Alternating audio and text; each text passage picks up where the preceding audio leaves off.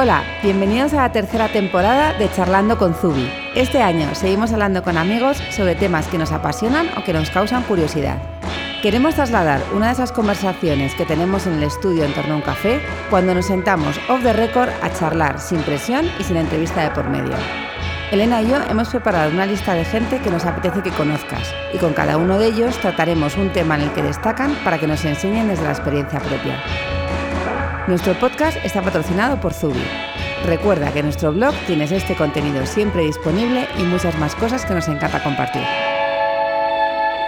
Bueno, pues es- hoy estoy en el presente perfecto con Ana Escalera, que aunque ya lo habréis visto, ya hemos tenido en la tienda nuestra máquina de serigrafía, nosotros acabamos de serigrafiar las primeras bolsas de Zubi y estamos eh, emo- emocionadas. Bienvenida Ana, gracias. Gracias, Gra- Mercedes. gra- gracias por dejarnos serigrafiar las primeras bolsas contigo. No, La hombre. verdad es que yo he flipado. O sea, qué cosa más bonita. La verdad que es que he flipado hasta yo. que es lo que tiene esto? Que levantas la pantalla y aún casi después de 15, 20 años te, te das ese regalo, ¿no? De, de ver eh, lo que has podido producir en un, Sí. en un ratito. Pues nada, te voy a presentar. Ella es Ana Escalera, su empresa se llama Presente Perfecto, es diseñadora gráfica, periodista, comunicadora audiovisual y desde 2005 empezó con un proyecto que se llama Hola ¿Por qué? que yo te Ujú. conocí en ese momento. Es más, las primeras Sí. bolsos, bolsos de Zubi yo vine a preguntar Claro. si aquello se, se podía hacer porque eh, me encantaba la serigrafía, vimos que no se podía. Entonces, años después, cuando he podido hacer algo de serigrafía, he vuelto corriendo. Muy bien Y- hecho. y aquí seguías.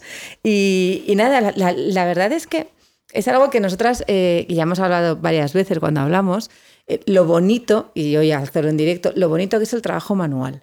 O sea, eh, no solamente por los colores y todo, sino porque haces algo y un segundo después ves cómo Y queda. pasa algo. Y pasa algo. Sí. O sea, ese valor, eh, o sea, es una maravilla para ti. O sea, tú, debes salir por las tardes, yo, en vez de estar con el ordenador, sino haciendo cosas, creando cosas. A ver, no todos los días son de subidón.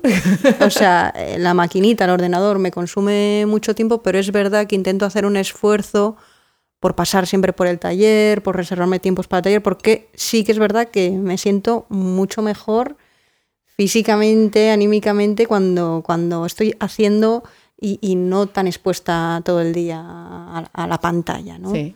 ¿Y, y cómo llegaste a la serigrafía? Eh, porque estudiaste eso, periodismo y comunicación audiovisual, diseño gráfico, y dijiste un día, quiero hacer algo, quiero hacerme una bolsa, quiero hacerme una camiseta. No fue exactamente así. En realidad, yo estaba estudiando periodismo y comunicación en Salamanca, pero eh, vivía con gente de Bellas Artes. Mm. Eh, porque la, la cabra tira al monte y esto es así. Entonces yo ya era una persona bastante inquieta a nivel cultural, eh, estaba en el mundo de, de la música, del punk, me hacía mi pelo, mi ropa, mis cosas. ¿no? Ya estabas en el mundo del color. Sí, sí, sí, sí, sí, Yo, o sea, a ver, me considero una persona muy creativa y siempre lo he sido, ¿no? Pero bueno, como de pequeña no dibujaba excepcionalmente bien, pues no era una persona que fuera a Bellas Artes, o así se entendía, por lo menos Es cierto. en ese momento o en mi entorno, ¿no? Que no era especialmente artístico. Pero bueno, acabé estudiando eso, periodismo, luego derivé a la comunicación, que me parecía algo un poco más creativo, pero yo siempre rodeada de gente de artistas. Y ahí es donde conocí a Eduardo González Villamañán, que más tarde se convertiría en mi socio, que lo, lo conocí porque él empezó a hacer algo de serigrafía de manera autodidacta y a repartir por las facultades un- unos papelitos que ponía camiseta luego con, con- con versiones de camisetas, con camisetas, y eso era amigo de mis compañeros de piso, me lo presentaron, le compré dos camisetas, en fin, una cosa llevó a la otra. Y cuando acabamos de estudiar nos mudamos a Madrid y él me enseñó a mí a hacer serigrafía. Y bueno, ahí ya se desató... Ahí te enganchaste. Sí, sí, sí, se desató la, la fiera. Es, es- es una cosa que me imagino que cuando empiezas a hacerla es como, bueno, yo creo que como cualquier casi trabajo manual, la, la gente que empieza pues eso, con la acuarela, a, a coser, por ejemplo, a bordar, que realmente empiezas a ver, claro, empiezas a ver, a hacer cosas eh, bonitas, eh, tal, la serigrafía igual, claro, empiezas a hacer cosas y quieres más. Me imagino que es como que te pica. Sí, Y más complicado, y ahora tono sobre tono, y ahora hago... Sí, sí, sí, sí, sí, es verdad. Tiene eso. Me estaba acordando ahora, de cuando lo has dicho, algo me sucedió parecido como la verdad, cuando hice el Camino de Santiago eh, que dije, ostras, yo me puedo ir en realidad de Madrid a Logroño andando. Sí. hasta que no empiezas a andar y ves que has andado detrás de ti 400 kilómetros y has llegado a una ciudad, a un pueblo, a otro, a otro, como no estás acostumbrada a andar, sino que vas en transporte, no te das cuenta que tú, si necesitarás el tiempo que necesites, pero tú por ti misma, andando, puedes, puedes traspasar fronteras. Y realmente creo que es algo que te abre de repente, pum, la mente y de alguna manera te empodera, ¿no? Dices, ostras, si es que esto lo puedo hacer yo. Y lo puedo hacer con muy poco y no necesito eso, no, necesito comprarme un billete de avión, no necesito un, maquinón para hacer esto, no dependo de muchas otras cosas, te da independencia. totalmente. Yo, a, mí me, me, pasa que cuando empecé a correr, el primer día, claro, la primera manzana se me hizo un mundo, que era horroroso, pero cuando ya aguantabas hora y media corriendo, era como si todo está cerca. Me acuerdo de decirle a amigos, eh, no, vamos a coger el coche para no sé dónde. Pero si está aquí al lado, digamos en 20 minutos. O sea, mi, medida del tiempo cambió completamente simplemente porque ya había eh, ido a esas distancias tranquilamente y me parecía que todo estaba cerca. Exacto. Un poco te vas como formando. La serigrafía tiene además una cosa muy bonita que a mí me encanta, que es el que, que tiene un trabajo, o sea, no es limpio. O sea, no sé decirlo, pero a mí me encanta que no lo sea, que es una cosa, es como cuando te manchas de barro. Para mí la serigrafía es eso, trabajar con las tintas, porque hemos empezado haciendo las mezclas de colores, que ya lo veréis, hemos grabado unos vídeos preciosos haciendo la mezcla de color, que es algo como eh, con unos botes enormes ahí, removiendo los colores y buscando el amarillo perfecto. O sea, tienes una parte muy física que también es como muy gratificante. Sí. Y muy terapéutica, la verdad, es que lo ves. O sea, cuando estás en lo físico la cabeza se te cura. O sea, es algo que, yo siempre digo que hago un poco de, terapia ocupacional cuando vienen los alumnos y demás, porque, bueno, pues eso, estamos en un momento en el que estamos muy petrificados delante de algo y nuestro cuerpo se congestiona, o sea, y, nuestra cabeza también. Entonces, de repente, darle al cuerpo alegría, pues es que funciona, funciona, simplemente tu cuerpo está mejor y tu cabeza está mejor. Y bueno, eso pasa cuando trabajas con lo físico, ¿no? No solo con lo virtual. Sí.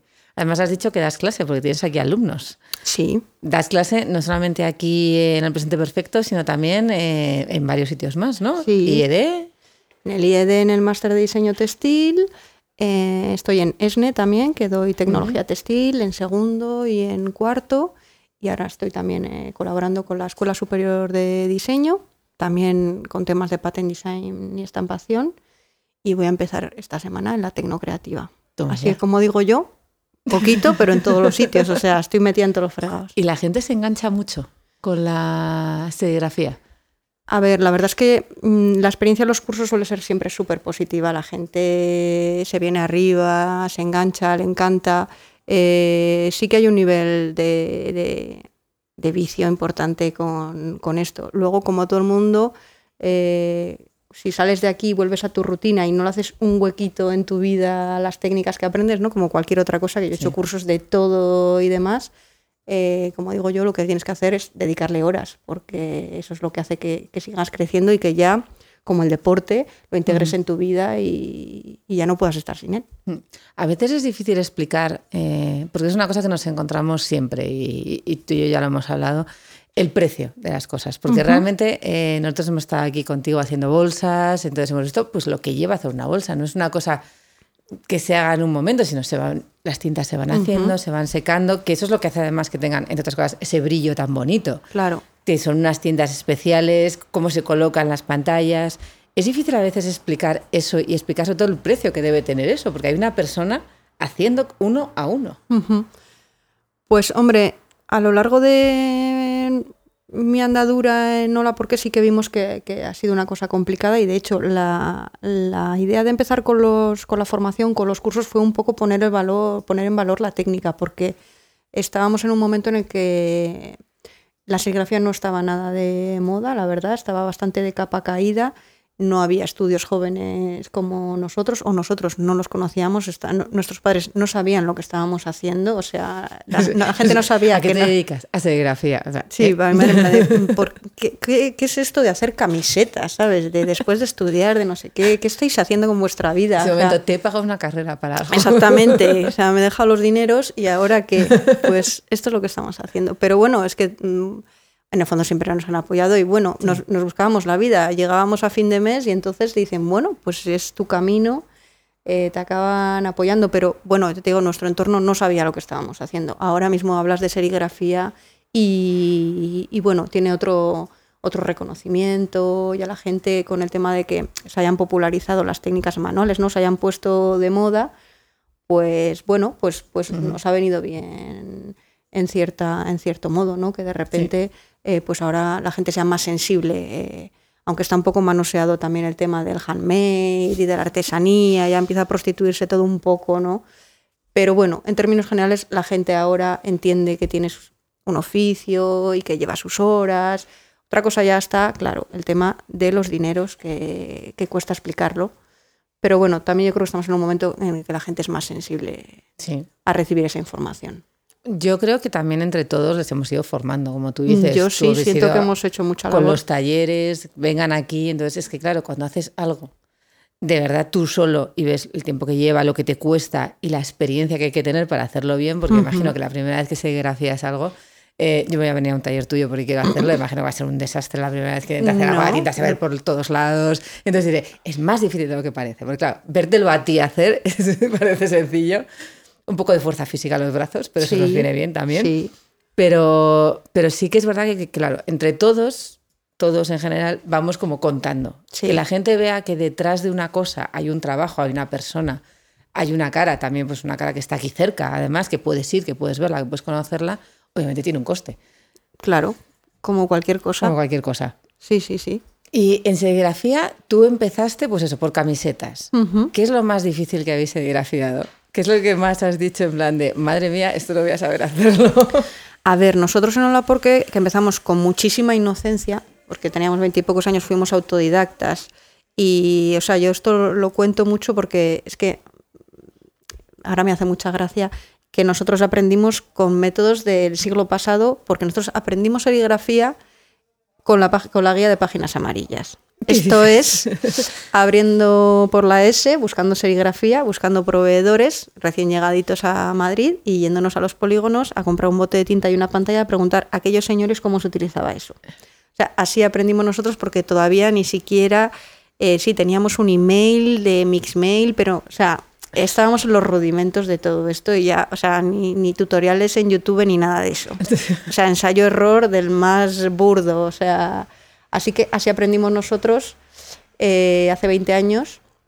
Pero es bonito aprender así. ¿eh? Bueno, ha sido un gran aprendizaje, o sea, ha sido un Cuando la gente lo tiene más fácil, yo siempre me acuerdo, digo, total, cuando además has hecho tú todo, desde el minuto uno, dices, irte a por las cosas, encontrar los proveedores, es que luego es una gozada, ¿eh? Luego lo Sí. ¿Estás tan contento cada vez consigues algo? Sí, bueno, yo creo que por eso nosotros, esto es nuestra forma de vida, ¿no? eso es lo que hace que realmente lo lleves muy pegado a la piel. De todos modos, también te digo que cuando nos hemos encontrado en todos estos años algún profesional, alguien que nos ha dicho, oye, eso, ¿por qué no lo haces así? Si nos ha abierto los ojos de repente, en plan de, Dios mío, cuántas horas de mi tiempo malgastadas haciéndolo mal.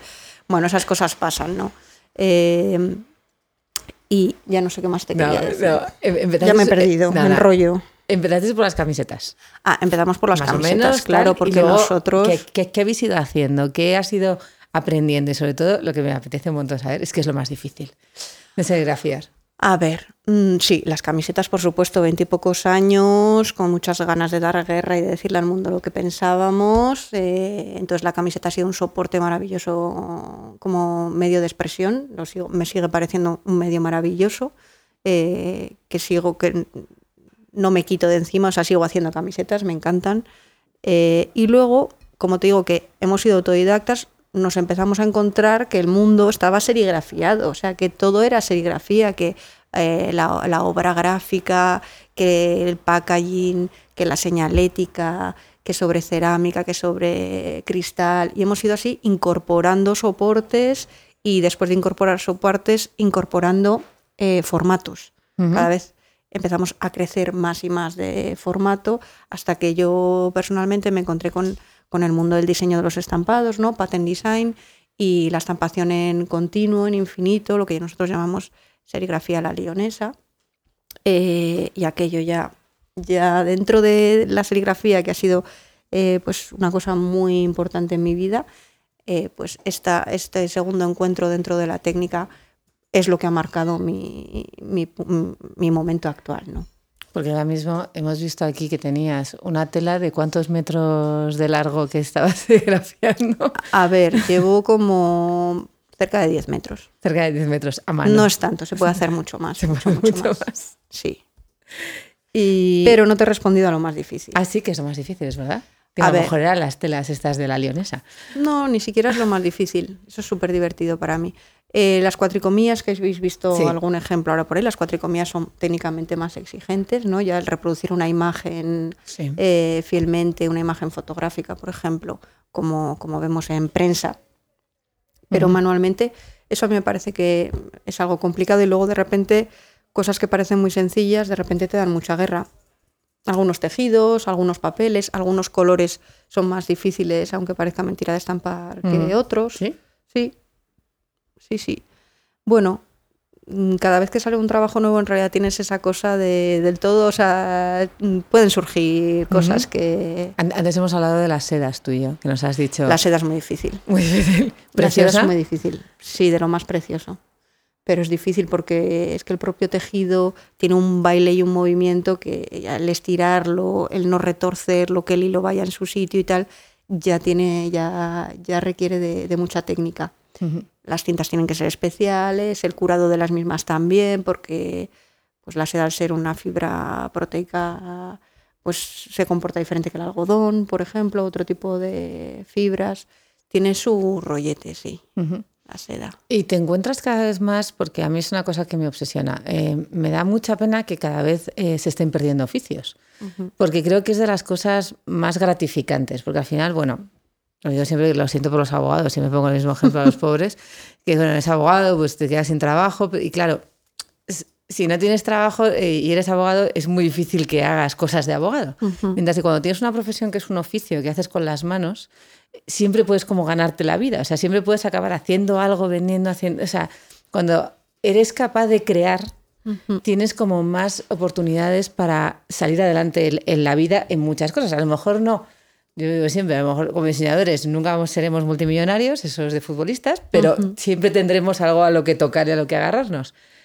¿Crees que va a haber una vuelta? Porque a mí me obsesiona mucho que creo que debe haberla. Creo que la gente tiene que empezar de nuevo a fijarse en profesiones más que en carreras universitarias, porque yo creo que hace falta. Sí, yo creo que ya hay una especie de vuelta ya los oficios, es verdad que han estado muy abandonados, pero bueno, igual que las escuelas de formación profesional están empezando otra vez a, valorarse y a no ser como una segunda opción si no puedes ir a la universidad, ¿no? que para nada tiene que ser así, ¿no?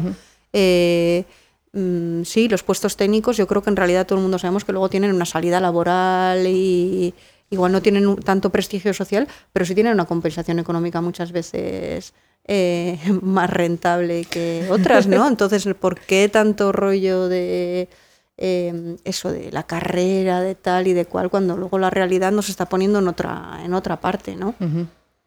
Entonces sí, yo creo que, que los oficios tienen su recompensa, tienen su espacio, son súper necesarios y también creo que va a haber oficios dentro del mundo digital, vamos, que no creo que sea solamente el oficio una cosa que esté ligado a lo puramente manual, Cierto. que ya la gente que trabajamos manualmente manejamos herramientas digitales, que el trabajo, el oficio o el trabajo artesanal es un acercamiento a un modo de trabajar y a los procesos, ¿no? Y yo creo que eso se va a traspasar al mundo digital también. Que al final. O sea, que habrá artesanos de lo digital, o sea, y habrá talleres de lo digital y ya los hay, ya los hay, claro, o sea, es que.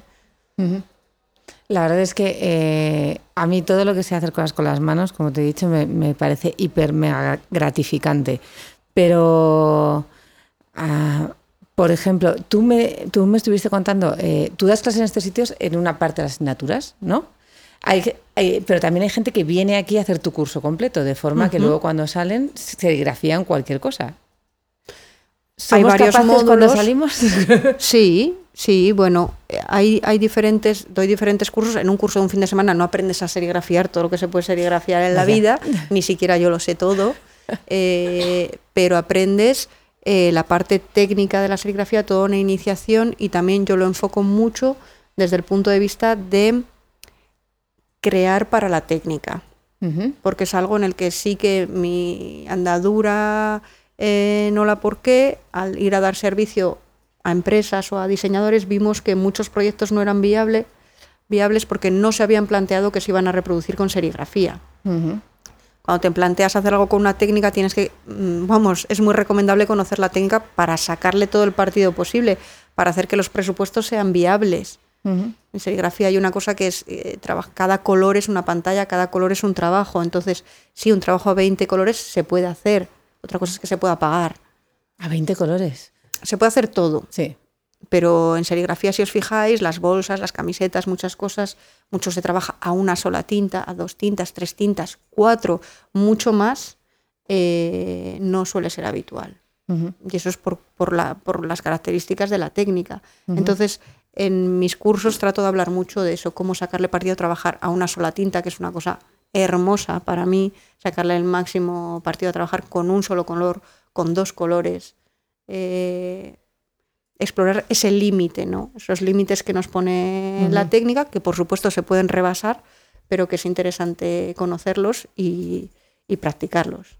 Y desde el punto de vista, por ejemplo, de la sostenibilidad, eh, la serigrafía, las tintas que se usan, los materiales normalmente, me imagino que cualquier material sostenible, ecológico, se, puede serigrafiar, pues suelen ser algodones. Me imagino que el, soporte ideal puede ser el algodón, por ejemplo, para serigrafía. Sí, será el soporte en el que yo más he trabajado. Sí. sí. Y, luego las tintas y todo eso eh, son contaminantes. ¿Ya, hay tintas que no lo son? O... Sí, yo he trabajado desde el principio con tintas base al agua. Lo primero porque trabajábamos muy al principio en casa eh, y trabajar con disolventes era inviable, aparte que siempre hemos tenido un compromiso con la ecología y, o sea, no, no nos hemos teñido de verde a posteriori. Nosotros ya empezamos a trabajar con tintas al agua, certificadas. Eso ha ido cambiando muchísimo a lo largo de estos últimos 15 años. Eh, se han eliminado casi todos los tóxicos de las tintas. Eh, el, el, algodón orgánico ya es una cosa muchísimo más común y accesible económicamente que hace 10, 15 años. Ahí sí que ha habido una evolución importante. La serigrafía eh, practicada de manera artesanal, como lo hago yo en este caso, pues tiene un impacto, tiene un impacto bajo.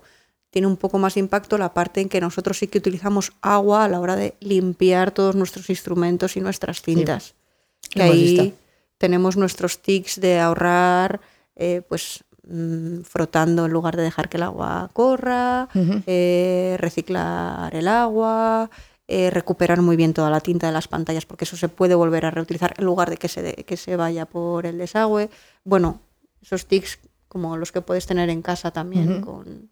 Yo lo que sí he visto es que usamos, usáis muy poca tinta. Porque eh, de toda la tinta que has puesto sobre la pantalla, luego lo que has recuperado después de hacer las tres bolsas que hemos hecho era prácticamente todo. Sí, a ver, usamos mucha tinta, pero gastamos poca tinta. Exacto. O sea, en pantalla siempre tienes que tener una buena cantidad de tinta para que la rasqueta se deslice a lo largo de la pantalla con suavidad y que esté muy hidratada la malla, pero el depósito de tinta, pese a que la serigrafía deja un depósito de tinta muy superior al resto de las técnicas de estampación, que por eso se, se diferencia y por eso tenemos esos colores tan brillantes, eh, pero aún así pues del medio kilo de tinta que pone sobre pantalla, los 300 gramos, pues igual has gastado 50 o dependiendo de, lo grande que sea la imagen. Sí. Pues nada, eh, yo creo que con esto la gente se va a enganchar completamente. Nosotros os vamos a dejar a todos los enlaces de Ana, el presente perfecto, que vengáis a hacer cursos y os invitamos a venir a verlo porque vamos a tener en Zubi el pulpo de sí. serigrafía, hace una ilusión enorme. Durante dos días vamos a hacer unas demostraciones que va a hacer Ana personalmente. No se puede hacer un curso porque tendríamos que estar dos días enteros allí, pero va a ser unas demostraciones que lo que hemos visto nosotros hoy, que bueno, a mí me ha chiflado, eso está en todas las demostraciones, lo va a hacer ella ahí en persona haciendo bolsas y lo vamos a tener algunas también más a la venta porque además el diseño es tuyo, que es precioso. Gracias. Lo que ha hecho ha sido coger uno de nuestros estampados, lo ha convertido como lo ha como pixelado, convertido como en algo como más pues eso, como más de ordenador, pero luego al mismo tiempo con unos trazos encima, es súper bonita. Son las bolsas preciosas que, que además eso, el verlas hacer en directo, o sea, para mí ya Sí, es el doble. Emociona. Emociona. No, no, es que emociona A un mí me pasa, espero que a vosotros también. Nosotros estábamos ahora como, mira, es azul. Y el, la naranja queda más bonito. O sea, como, es como, no Sí. sé, es el verlo hecho en el momento. Mm. Así que nada, pues mil gracias por haberte prestado a todo este embolado que te hemos hecho con máquina Nada, impresión tal podcast. Y nada, os esperamos a todos y, y esperamos que os encante y os enganchéis a la serigrafía. Mil gracias, Ana. A vosotras, Hasta luego. nos vemos. Muchas gracias por habernos elegido de nuevo para pasar un rato de tu tiempo. Para nosotras también ha sido un placer enorme pasarlo contigo. El equipo del podcast de Zubi, capitaneado por Elena y por mí, con Pati en fotografía y Sergio en sonido, esperamos haber estado a la altura. La música de este podcast es un regalo del Latón, nuestros compositores de jeans favoritos, que desde Japón nos acompañan desde el primer día. Si te ha gustado y crees que le puede gustar a otros, compártelo. No hay nada mejor que recibir un regalo porque alguien se acuerda de ti. Tenéis todos nuestros podcasts en nuestro blog, en iTunes, Spotify y otras plataformas. Gracias de nuevo por estar aquí. Nos vemos muy pronto.